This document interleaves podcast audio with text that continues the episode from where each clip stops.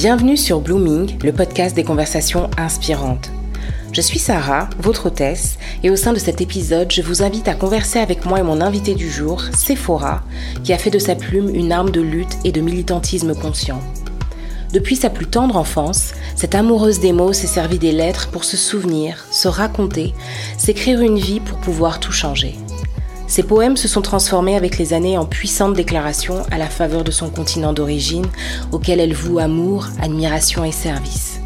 Journaliste de son état, elle nous présente au travers de ses écrits une Afrique belle, glorieuse, riche, berceau de leaders, de penseurs et d'écrivains et d'innombrables talents. Avec Sephora, nous avons discuté d'identité, d'héritage culturel, de construction de soi, de la fierté de nos origines et de l'importance d'utiliser nos voix pour porter haut et fort les combats actuels. Pour plus de confort d'écoute, cette discussion est divisée en deux parties. La première, publiée au sein de l'épisode 12, s'attardait à évoquer les concepts d'identité entre ici et là-bas, d'héritage culturel, de l'Afrique dans sa gloire et ses défis actuels. Dans le second et dernier volet que vous écoutez actuellement, nous évoquerons les événements politiques qui ont marqué les afrodescendants d'Europe et d'Amérique, avec notamment le mouvement Black Lives Matter, l'image de l'Afrique dans les médias, les avancées en la matière et le nécessaire travail du docteur Mukwege. Installez-vous confortablement, préparez-vous une boisson chaude, car son histoire va vous inspirer. Allez, on y va?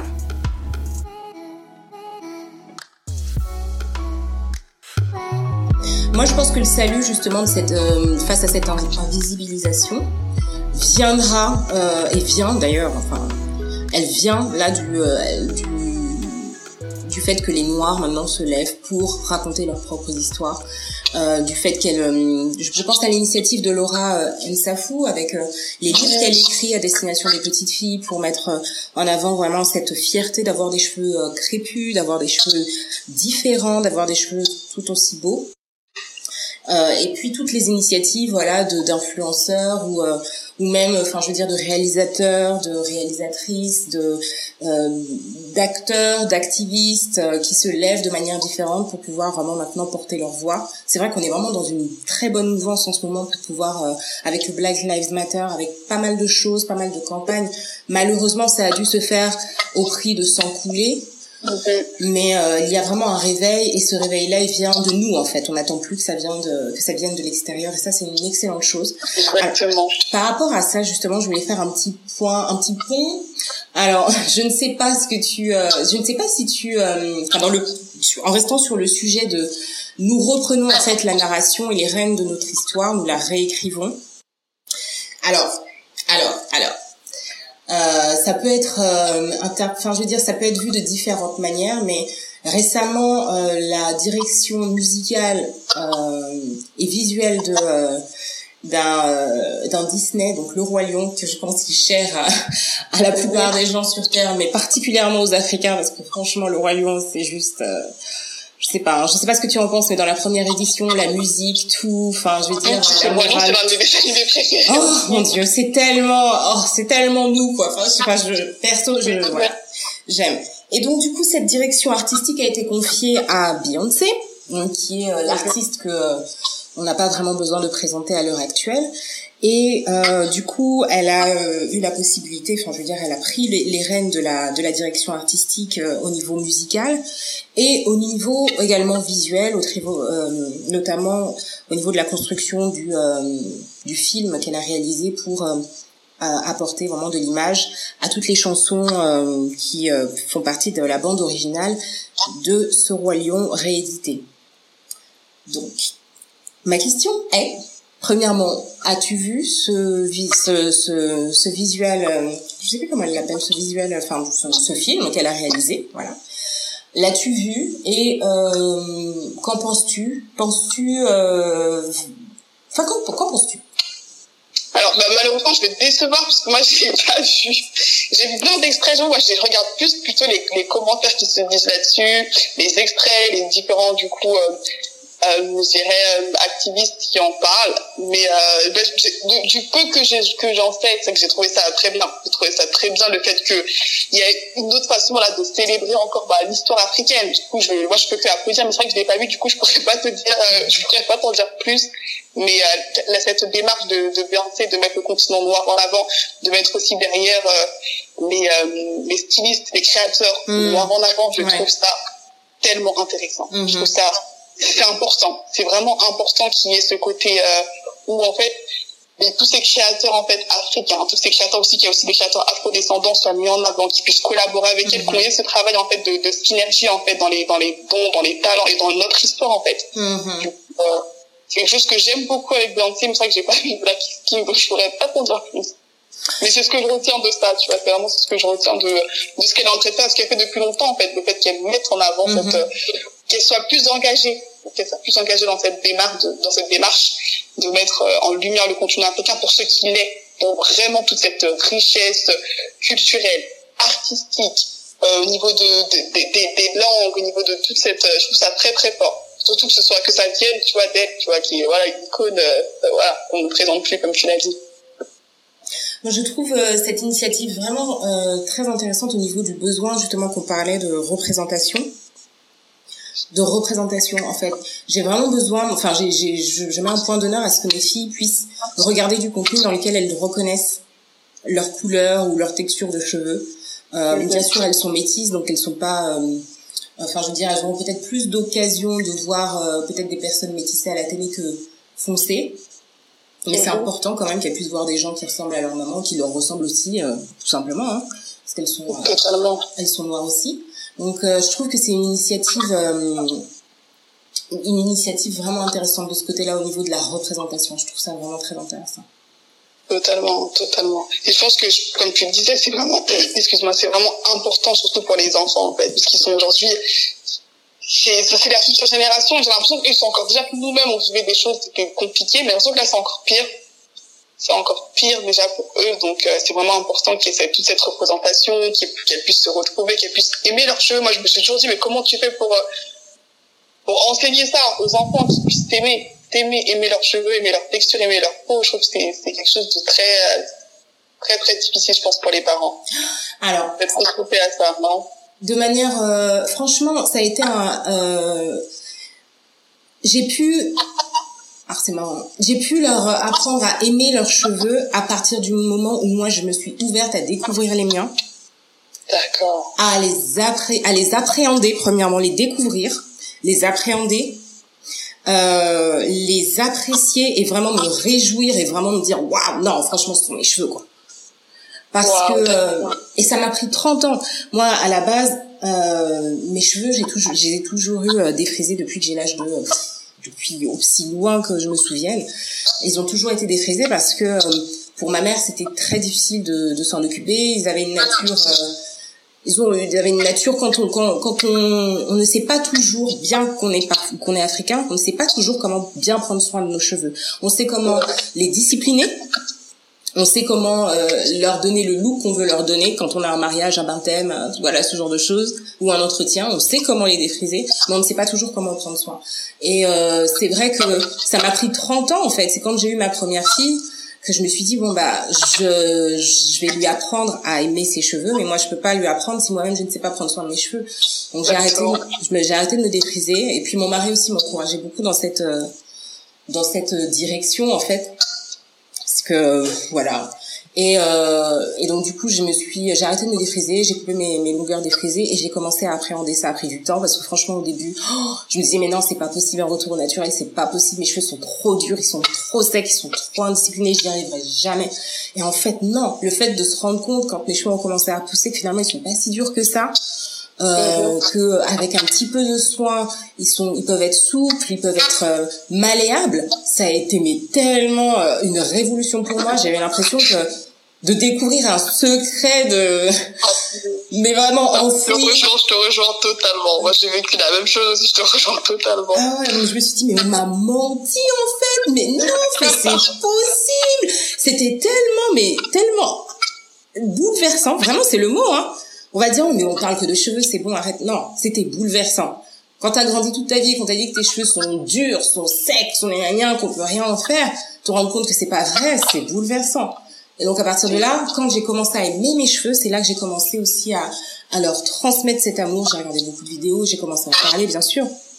Et, et en fait, ce que je faisais, je, pour euh, aller un peu plus vite, ce que je fais pour leur euh, leur apprendre à aimer leurs cheveux, c'est que je leur montre moi déjà que j'aime les miens, je les coiffe, je leur achète, je, m'achète des produits, elles voient ce que j'achète, je les teste, je les teste avec elles, je leur demande qu'est-ce que tu penses de ce produit, comment est-ce que tu, enfin, comment est-ce que tu, c'est très simple. Le matin, je vais leur demander, enfin la veille plutôt, je vais leur demander comment est-ce que tu vas être coiffée? Quand je vais les coiffer, je vais leur dire regarde comme tes cheveux sont beaux. Je vais euh, rajouter des nœuds, je vais euh, je vais euh, faire des coiffures particulières, rechercher, je vais leur demander quels sont leurs goûts et quand on va avoir terminé de les coiffer, je vais leur mettre je vais vraiment les mettre devant le miroir et leur dire regarde maintenant. Regarde comme tu es belle. Regarde comme tu es belle avec tes cheveux touche-les, regarde, oh là là, oh, tourne un peu, waouh, qu'est-ce que c'est joli. Et le fait d'avoir les cheveux frisés, tu vois, c'est pas tout le monde qui a la chance d'avoir les cheveux frisés au crépus, c'est pas tout le monde. Tout le monde ne peut pas prétendre à autant de volume, tout le monde ne peut pas prétendre à, autant de versatilité. Rends-toi compte, c'est qu'il y a, et vraiment, j'ai vraiment travaillé là-dessus, surtout avec ma première parce que elle, elle a grandi euh, avec des copines blanches qui ont des cheveux, euh, la plupart avaient les cheveux raides, et parfois elle revenait à la maison et elle pleurait, elle me disait mais j'en ai marre de ces cheveux, pourquoi ils, ils remontent comme ça, ils sont tout le temps, dès qu'il y a un peu euh, une goutte d'eau, ils remontent et ils sont gonflés, je peux pas faire de couette, enfin ça la rendait vraiment folle. Et moi je disais mais non mais rends-toi compte de la richesse de tes cheveux, ils sont versatiles, ils sont différents, regarde, on peut les lisser et ils reprennent leur nature on peut les, enfin, ils sont bouclés, ils ont du volume, ils ont de la force, ils ont de la densité. C'est une grâce. Rends-toi compte. Rends-toi compte, rends-toi compte. Et vraiment, je leur dis, c'était ce petit exercice de se mettre devant le miroir, de se regarder, de se complimenter, de vraiment se, avoir vraiment ce moment de fierté, vraiment, où on va vraiment se dire, hum, oui, oui, effectivement, je suis belle, oui, effectivement, mes cheveux sont beaux, ils sont magnifiques, ils tiennent bien, ça va bien avec la forme de mon visage, ça va bien avec mes joues, ça va bien avec mes traits, ça va, il y a une cohérence dans tout cela, Dieu a bien fait les choses. Euh, et, et, je le reconnais bien et je m'en réjouis. Je veux qu'elle nourrisse cette fierté-là.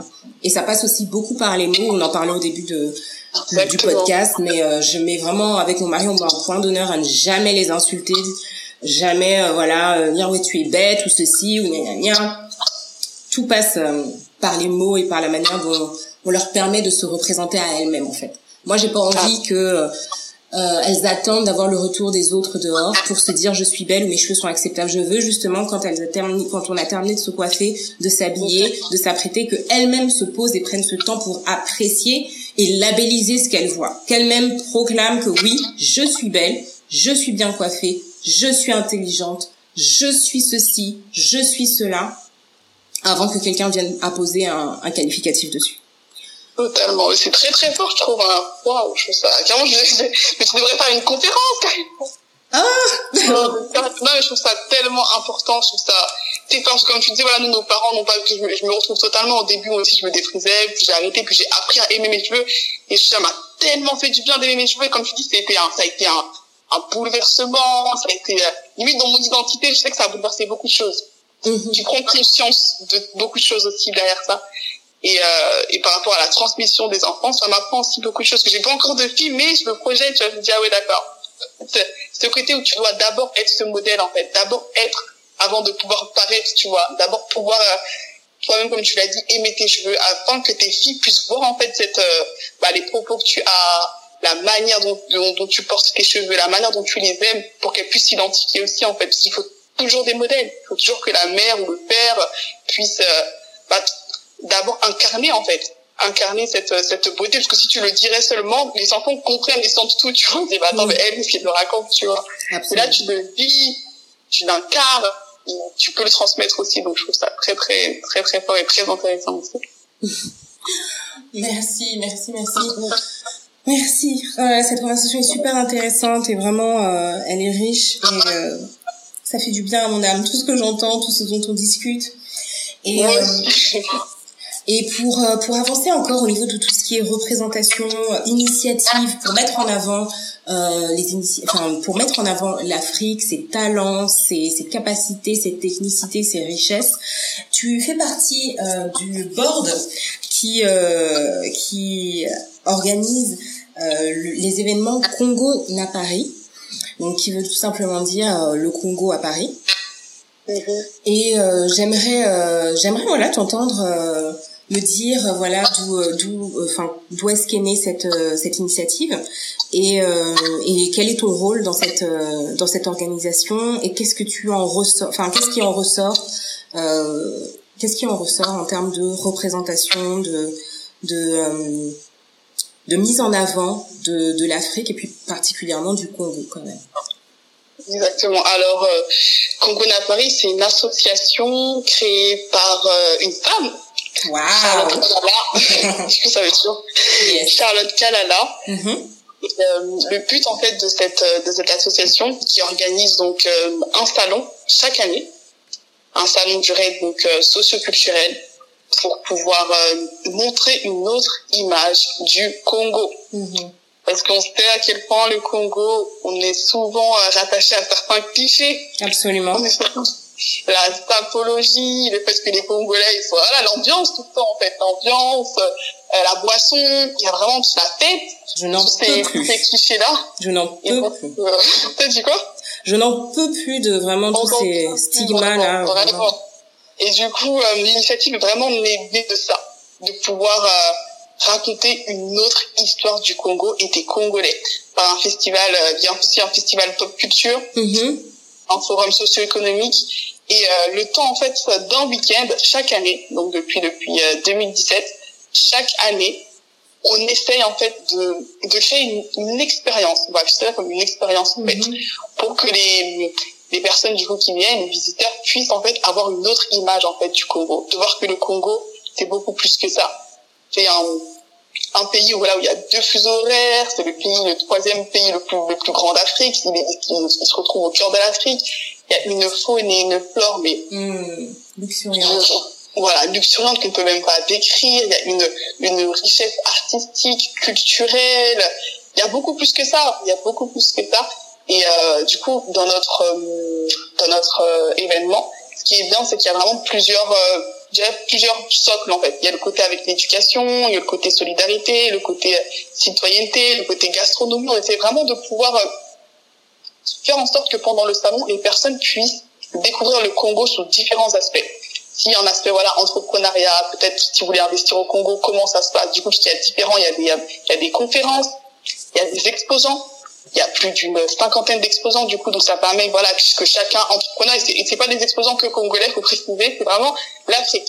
C'est vraiment des exposants euh, du, du monde entier. L'année dernière je me rappelle qu'on avait peut-être des des Caverdiens des Comoriens qui viennent du coup bah exposer leurs produits nous présenter leurs spécialités le but c'est aussi de de montrer aussi une autre image et de s'ouvrir à tout le monde en fait que chacun puisse avoir euh, que chacun puisse avoir sa place le temps de le temps d'un week-end. Donc il y a également cet aspect là et nos missions, c'est vraiment de pouvoir, euh, bah, comme je le disais, de pouvoir euh, créer un pont, créer un pont entre nous, les gens de la diaspora, et les personnes du coup euh, sur place là-bas au Congo, parce que c'est vrai que souvent, je savais que pendant une période, en fait, la diaspora était, était vraiment aussi vue comme le côté où il y avait un peu beaucoup d'orgueil en fait, qu'on était là, que oui, on, on peut-être se positionnait comme sauveur, alors que pas du tout. qu'on travaille en fait en synergie, on travaille ensemble la diaspora apprend des personnes voilà qui sont basées sur place eux-mêmes et vice versa en fait on apprend chacun afin de pouvoir en fait participer en fait au développement du Congo pouvoir se dire que euh, on veut vraiment pouvoir euh, apporter en fait notre pierre à l'édifice continuer l'héritage de l'univers parce que notre pays est encore euh, c'est encore jeune en fait. La, la, décolonisation elle date d'il y a peu, 1960 on a eu notre indépendance, mais on sait qu'on rame encore. On veut vraiment pouvoir apporter notre pierre à l'édifice. Donc c'est vraiment créer des ponts de, de solidarité, d'échange, de partage, pouvoir mettre en avant les différents potentiels en fait euh, du Congo, de l'Afrique, parce qu'il y a tellement d'atouts que j'aurais dû carrément, euh, on peut même pas tous les citer, que ce soit des atouts touristiques, que ce soit des atouts avec une jeunesse tellement dynamique pour euh, vous reparler de mon voyage, moi c'est aussi quelque chose qui m'a vraiment étonné. Il y avait tellement, surtout les artistes en fait, il y a tellement de, de peintres, de sculpteurs, et il y a toutes ces cultures en fait qu'on aimerait mettre en avant, et également pouvoir, euh, donc comme je disais, montrer vraiment notre regard en fait euh, du Congo, et pouvoir se dire que chacun a sa place, que c'est même si même si le salon s'appelle Congo na Paris, c'est vraiment ouvert à tous en fait, c'est vraiment ouvert à tous pour véhiculer une image positive de l'Afrique, du Congo de pouvoir euh, promouvoir euh, des valeurs, des valeurs de la citoyenneté, le vivre ensemble, tous ces côtés-là, et montrer les différentes spécificités culturelles que oui, on a un pays très très riche, on a un pays avec beaucoup de, de, de diversité voilà ethnique, beaucoup de, de dialectes, de langages, mais qu'on peut qu'on peut vraiment faire en sorte que toute cette richesse là elle peut être présentée de façon différente et pas que sous les aspects, comme on disait, négatifs ou que des aspects qui nous enferment dans plus le côté, ah, les Congolais, eux, ah, oh là là, les Congolais, voilà. Non, on veut vraiment montrer autre chose. Et je pense que euh, petit à petit, on y arrive, on y arrive et que euh, on a beaucoup de, de bons retours par rapport à ce salon. Le but, c'est de vraiment pouvoir, d'ailleurs, en fait, pour revenir sur les dates, c'est bientôt, c'est bientôt parce que c'est le 19 et le 20 décembre, la quatrième édition à Paris toujours. Donc euh, voilà, en gros sur les grandes lignes Congo d'un Paris. Ce qui est encore plus fort, c'est que c'est vraiment euh, c'est une équipe de passionnés en fait. C'est une équipe de 25 25 euh, personnes passionnées passionnées en fait, passionnées par le Congo, passionnées par l'Afrique. Et on est bénévole dans cette association là, mais pour voir comment nos, nos idées convergent tous en fait dans le même sens en fait. Mhm. Voir un Congo différent, voir un Congo nouveau, pouvoir se dire que on a tous en fait notre pierre à porter, on a tous notre euh, nos dons, nos talents qu'on aimerait mettre au service en fait de l'Afrique. Pour la plupart, on veut tous y retourner. on veut tous y retourner en fait euh, au Congo ou en Afrique. On veut tous y installer pour pouvoir euh, participer en fait au rayonnement et au développement de la RDC. Waouh, c'est tellement hein, génial, vraiment génial. Félicitations à Charlotte Kalala, fondatrice de Congo na Paris, vraiment parce que c'est une superbe initiative et je suis vraiment euh, super contente que ce soit en plus une femme qui euh, mhm. qui euh, c'est fou quand même le parallèle enfin je veux dire ce sont les femmes qui sont attaquées dans notre pays et ce sont encore les femmes qui relèvent l'honneur de leur pays je suis d'accord, c'est vraiment sur place et outre. C'est souvent comme ça. La femme, c'est tellement un pilier. Qu'est-ce que la femme ne peut pas faire en fait? C'est bon, c'est un pilier, elle a une force incroyable. On le voit, je pense, avec nos mamans, elles nous étonnent toujours quand elles nous racontent leur parcours, leur histoire, quand on les voit. Et là, comme tu disais avec l'exemple euh, de Charlotte aussi, que je pense que même, je pense que tu devrais même l'inviter dans ton podcast. Absolument. Là, euh, là, elle sortait, je sais pas, récemment, elle témoignait, elle sortait d'un cancer. Wow. Donc, il faut savoir que lors d'une édition, ouais, l'édition de l'année dernière, elle avait cancer. Et euh, voir à quel point, voilà, elle s'est battue. Donc, elle a encore une histoire très, très, voilà, une autre histoire que je pense que qui t'intéresserait aussi pour ton podcast. Mm. En tout cas, vraiment euh, bravo, vraiment bravo pour la force, pour l'énergie investie euh, que vous investissez tous et euh, particulièrement Charlotte Kalala pour cette initiative qui bénéficie finalement à tout le monde et qui est vraiment une image, moi je trouve des Congolais que j'ai qui est qu'on est très ouvert quand même. Quand tu me dis qu'il y a, c'est pas euh, concentré seulement sur le Congo, mais qu'il y a également des exposants qui sont d'autres euh, euh, nationalités, qui viennent, qui viennent d'autres pays euh, africains. Je trouve que c'est très représentatif de, du Congo et des Congolais que je connais qui sont, qui est un peuple très ouvert, vraiment très ouvert, très welcoming, très curieux des autres, très qui, qui, qui, approche, je trouve, toujours les autres avec cette curiosité, cette ouverture d'esprit et ce, cet accueil et cette bienveillance. Euh... Ah oui, totalement, totalement. Je comprends, ouais, je suis d'accord. C'est vraiment, euh, on est vraiment comme ça. Même quand on est sur place au Congo, je trouve est vraiment très accueillant. Moi, ça m'avait choqué. Hein. Il y a vraiment un accueil. On a, on a un grand cœur. On a un grand cœur. Mmh. Nous, on accueille, on accueille, mais les gens ne nous accueillent pas forcément de la même façon. Bref, ah. mais euh, on a vraiment ce cœur euh, ouais, par rapport à l'accueil. Ouais, et pour revenir sur Congo Napoli, c'est ça que tu m'as aussi demandé mon rôle. Moi, du coup, parce qu'on a aussi, j'ai pas, j'ai pas précisé, mais on a aussi en fait un magazine en parallèle qui s'appelle CNP Mag. D'accord. On a aussi un magazine, donc moi, je m'occupe de toute la partie, en fait, je suis chargée des relations de presse, du coup, je m'occupe euh, des médias, et en même temps, bah, en tant que journaliste, j'écris également, je fais des interviews, on a réalisé récemment aussi un documentaire sur l'indépendance, donc je suis vraiment toute cette partie euh, médias, rédaction aussi d'articles, euh, Congo Paris en même temps, chargée des relations de presse. Génial. Génial. Tu sers. Je fais ce que j'aime. Tu fais ce qui doit être fait. Tu fais ce qui doit être fait. Tu sers. Tu sers ton pays, tu sers ta cause. Génial. Génial. Exactement. Tout ça, ça doit, ça doit vachement te remplir, hein, j'imagine. Ça doit te, te remplir, t'enrichir, non? Ah oui, franchement, moi je suis, surtout moi je demande que ça. Moi je suis vraiment une assoiffée de la connaissance, des rencontres, parce que je sais que dans la vie on apprend de par différents canaux en fait tout nous enseigne, tout. À partir du moment où tu, tu as ce regard, tu restes dans cette ouverture d'esprit.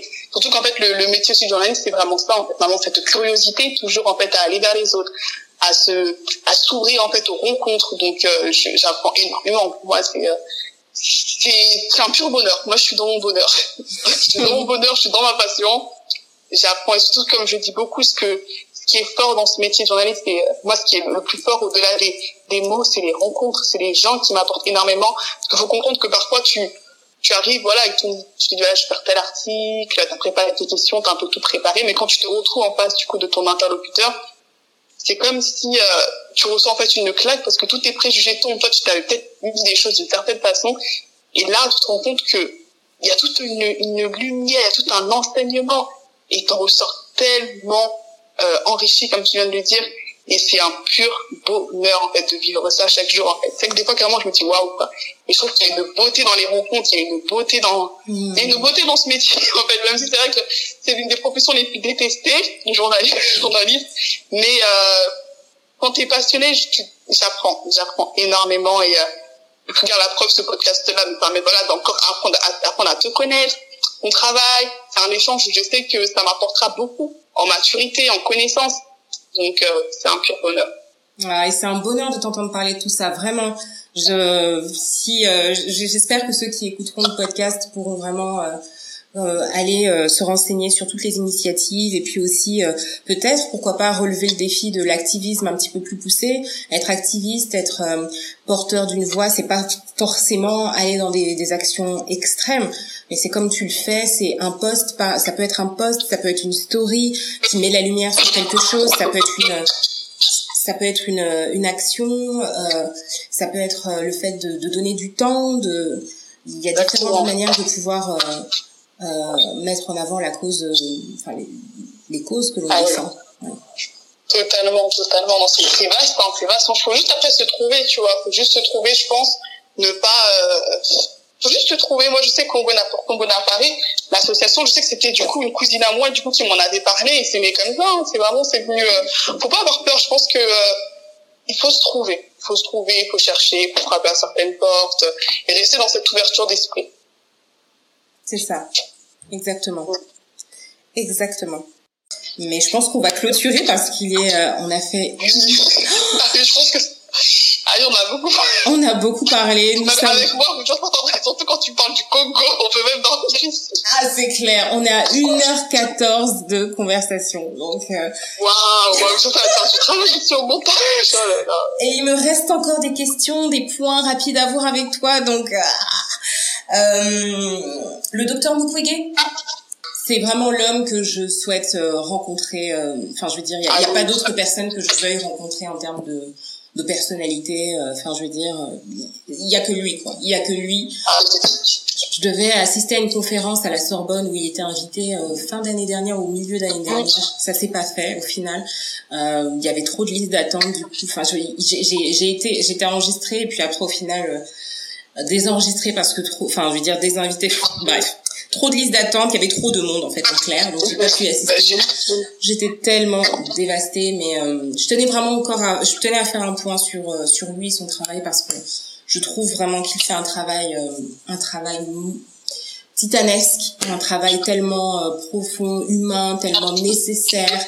Il se tient debout face à la communauté internationale et même face parfois à son propre gouvernement qui ne permet pas de travailler correctement. Exactement. Donc, enfin, Imaginez-vous lutter contre l'extérieur, mais imaginez-vous lutter pour préserver le peuple, enfin votre propre peuple, et euh, d'être euh, attaqué par, par, par, par les dirigeants. Enfin, c'est, c'est terrible. Donc vraiment. Euh, je suis, je suis dans le même. Je rejoins totalement ce que tu dis. C'est, c'est un exemple. C'est un exemple. Surtout qu'actuellement, il est aussi menacé de mort par rapport à son travail, mais il se tient. Tu vois, il, il il se met pas en retrait, tu vois, il continue en fait à défendre en fait la cause des femmes, il continue à défendre la justice. Et euh, waouh, non c'est c'est un exemple. Moi, je l'avais peut-être rencontré aussi, enfin pas personnellement, c'était vraiment voilà, il y avait euh, il y a il me semble trois ans, il y a une conférence qui était organisée aux Champs-Élysées par rapport à son combat, par... mais j'ai pas encore eu l'occasion là de lui rencontrer personnellement, de lui parler, mais aussi j'aimerais trop aussi. Ah oui. Donc euh, voilà, ce sera le souhait de la fin. si c'est possible, ce serait vraiment génial.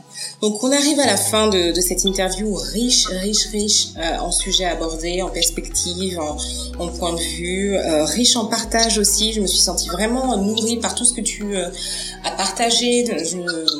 À propos de ton engagement, de, de ces deux mots que j'ai retenus, construire et servir, vraiment. Construire et, servir, et c'est ce que tu fais au travers de toutes tes activités, et, euh, et, tu, et tu sers vraiment toutes les causes que tu, que tu mets en avant au travers de l'écriture, au travers de, de, ton positionnement, au travers de, de l'exercice de, de, tes différents dons et talents au service de, de, l'Afrique, du Congo et de sa représentation, euh, représentation dans les médias. Et, euh, et vraiment, euh, bravo et merci. Merci beaucoup. Et donc pour euh, terminer cette interview, à chaque fin d'interview, je pose quelques euh, fire questions à mes invités. Et donc du coup, je, je vais poser des questions assez rapides et c'est vraiment euh, pour avoir une réponse du tic au tac, hein, vraiment. De... je vais essayer parce que moi, du tic au tac, je vais essayer. Bavarde de ton état, ça va être dur. Vraiment. Alors, euh, un livre que tu pourrais nous recommander alors un livre que je pourrais recommander, je pense que c'est Americana de Chimamanda Ngozi Adichie. Mmh, super. Ton proverbe africain favori? Alors, euh, je dirais que un proverbe de Lumumba qui dit en fait que euh, sans la lutte, en fait, on n'aura jamais la liberté. Ton plat congolais favori? Alors, ah, faut que j'en choisisse un seul Un seul. Moi, gourmande que je suis pas, je dirais, alors ça en Et plat. triche pas avec Kondo Madeso. Hein. je vais essayer de pas tricher du coup. Dirais c'est un plat du coup qui s'appelle le fumbois, qui est préparé à base de, euh, de pâtes d'arachide, d'abacatine. Et ça avec euh, du foufou et du poulet. Mm. un, un, artiste que tu euh, que tu aimerais mettre en, enfin dont, dont tu aimerais mettre les œuvres en, en lumière? Un artiste, je vais peut-être prendre des artistes qui sont, je dirais des, des artistes qui sont récents, parce que c'est vrai que des fois je trouve qu'ils sont, on, on met pas assez en avant les jeunes artistes de notre, euh, de notre communauté, en fait. Je trouve qu'on met des artistes les anciens, mais les nouveaux, on n'en parle pas assez. Bon, je dirais une artiste que j'ai que je n'ai pas rencontrée, mais que je suis sur les réseaux sociaux, et que j'aime beaucoup son travail, elle s'appelle Marise Moulumba. D'accord. Très bien. Et le, pour le mot de la fin, qu'est-ce que tu voudrais, quel message souhaiterais-tu faire passer aux personnes qui ont écouté euh, cet épisode? Alors le message que j'aimerais faire passer, c'est tout simplement, bah, je reviens sur tout ce que j'ai dit plus haut, c'est euh, déjà premièrement, soyez vous-même, soyez vous-même, suivez votre intuition, ce qui bouillonne en vous, ce qui brûle en vous, on le dit souvent, mais on vit qu'une fois, et l'instant présent, comme euh, je parlais à Sarah plus tôt, compte énormément. On ne sait vraiment pas de quoi demain sera fait. On a vu à quel point la, crise sanitaire avec le Covid-19 a créé énormément de, dégâts et en crée toujours parce qu'on n'est pas encore sorti énormément de, de de déceptions. Pour nous qui avons encore le souffle de vie par la grâce de Dieu, je pense que c'est le temps de, de s'accomplir en fait. C'est le temps de s'accomplir. Certes dans le dans, je dirais certes dans l'ordre, chacun fait avec son temps, en fait, ne demande pas non plus d'y aller demain, de, de, de, dire bon c'est bon demain je me lance. Je, certes en fait je sais qu'il faut, chacun a son temps, chacun a son rythme en fait, mais qu'il faut, il faut s'écouter, ne pas avoir peur en fait d'être soi-même. Il y a une citation de, je pense que c'est de Simone de Beauvoir que j'aime beaucoup, je crois qui, qui dit, il est temps en fait de, euh, il est temps de vivre en fait cette, cette grande aventure d'être moi. Mmh. Du coup, euh, pour moi, ça compte énormément parce que je sais à quel point des fois on, on se on, comment dire, on se censure, on s'auto-censure par rapport à, par rapport même à nous-mêmes. Hein. C'est même pas une question par rapport seulement au regard des autres. Donc je pense que c'est important aujourd'hui de pouvoir, euh, de pouvoir s'accomplir, de pouvoir euh, soutenir aussi les autres. En fait, aujourd'hui, je parlais de des violences faites aux femmes euh, en RDC. Il y a énormément d'associations, de fondations. Il y a la fondation Panzi. Si vous voulez, voilà, investir, aider le dans dans son combat. Il y a la, l'association Loba qui aide aussi les femmes en RDC. J'en ai découvert encore d'autres parce que là, sur mon site SLK News, j'essaie de répertorier en fait des associations qui aident en fait les femmes violées au Congo. Et euh, moi, ce que je vous demanderais, c'est tout simplement de de vous lever pour cette cause-là. Si je devrais faire une demande à la fin, c'est que j'ai, ça me toucherait vraiment que les gens puissent se mobiliser en fait, parce que il y a des femmes, il y a des enfants, il y a toute une société qui est détruite euh, de façon atroce en fait. Donc euh, je pense qu'il faut vraiment que ça concerne l'humanité, ça ne concerne pas le Congo, ça concerne l'humanité en fait. On peut pas fermer les yeux sur ces violences faites aux femmes, sur ces viols de masse en République démocratique du Congo. Donc euh, n'hésitez pas à vous lever. Du coup moi sur mon site SLK News, j'en parle beaucoup. J'ai mis des liens avec des associations, des ONG, des fondations à soutenir. Je vous encourage également à, à pouvoir euh, participer parce que c'est vraiment important qu'on puisse aller au-delà des au-delà des mots aussi en fait et qu'on pose des actes pour pouvoir améliorer en fait les situations de chacun à notre échelle si on peut. Donc voilà le mot de la fin, assez global mais euh, le mot de la fin. Super, merci beaucoup Sephora. Je remettrai toutes les informations, les liens vers les fondations et les différentes initiatives dans les descriptifs du podcast. Et vraiment, je te remercie infiniment d'avoir pris du temps pour euh, pour répondre à cette invitation. Cette conversation a été vraiment riche, super intéressante euh, et, et challenging aussi. Vraiment, donc vraiment merci, merci, merci.